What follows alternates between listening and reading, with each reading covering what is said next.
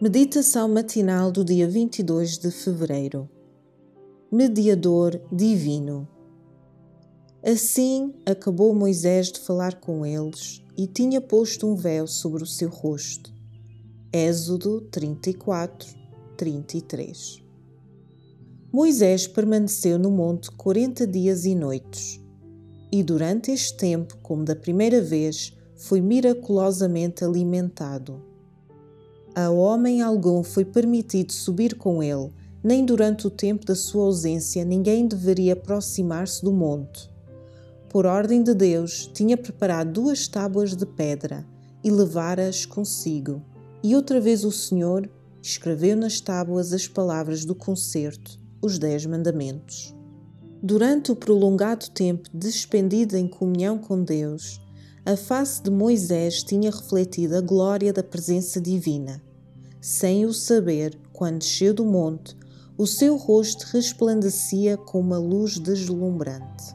A mesma luz iluminou o rosto de Estevão quando foi levado perante os seus juízes. Então, todos os que estavam sentados no conselho, fixando os olhos nele, viram o seu rosto como o rosto de um anjo Atos 6, versículo 15. Abraão, assim como o povo, recuava de Moisés e temeram chegar-se a ele. Vendo a sua confusão e terror, mas sem saber a causa, insistiu com eles para que se aproximassem. Através dessa luz, era desejo de Deus impressionar Israel com o caráter sagrado e exaltado da sua lei e a glória do Evangelho revelado por meio de Cristo. Enquanto Moisés estava no monte, Deus apresentou-lhe não somente as tábuas da lei, mas também o plano da salvação. Ele viu que o sacrifício de Cristo era prefigurado por todos os tipos e símbolos da era judaica, e era a luz celestial que fluía do Calvário, não menos do que a glória da lei de Deus, de que derramava um tal brilho no rosto de Moisés. Aquela iluminação divina simbolizava a glória da dispensação de que Moisés era o mediador visível. Moisés era um tipo de Cristo. Como intercessor de Israel, velou o rosto, porque o povo não podia resistir ao ver a sua glória.